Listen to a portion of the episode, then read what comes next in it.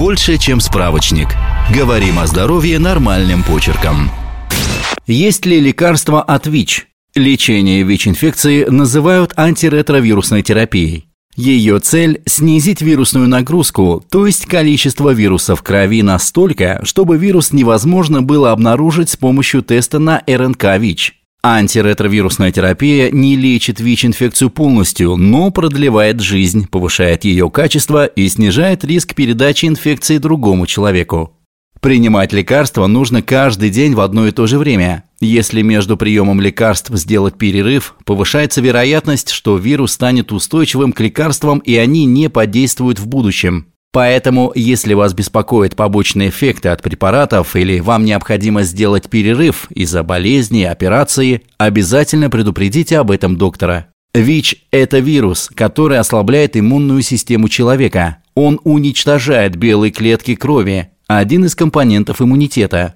Из-за этого организм хуже справляется с разными заболеваниями и инфекциями.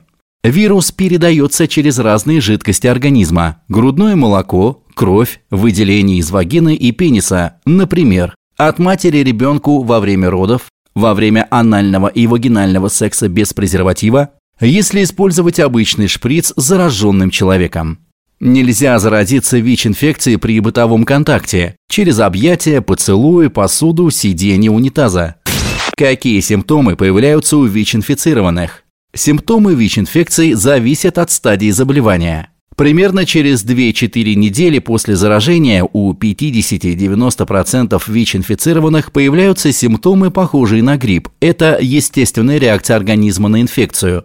Первые признаки ВИЧ-инфекции включают температуру выше 38 градусов, сыпь, обычно она появляется через пару дней после повышения температуры, потливость по ночам, мокрые насквозь простыни или футболка, даже если в комнате прохладно, боль в мышцах и суставах, боль в горле.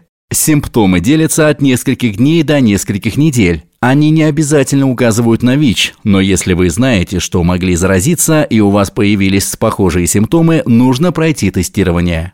Дальше начинается бессимптомная фаза. У большинства пациентов не появляются никакие симптомы. Без лечения бессимптомная фаза длится годами и может прогрессировать в течение 10-15 лет.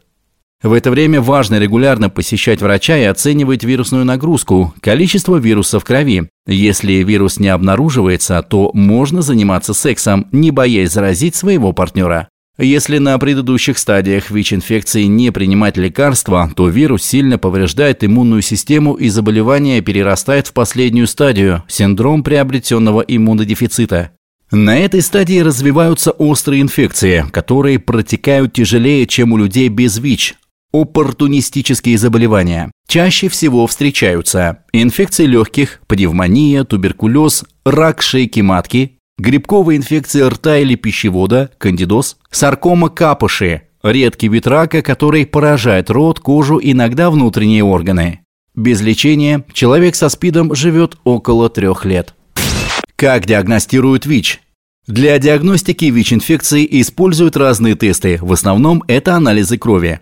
Лучше всего пройти тест, который находит в крови и антитела, и антигены к ВИЧ. Пройти тестирование можно в специализированных центрах в больнице или дома. Тесты на ВИЧ продаются в аптеках. Подробнее о тестировании на ВИЧ читайте в нашем материале.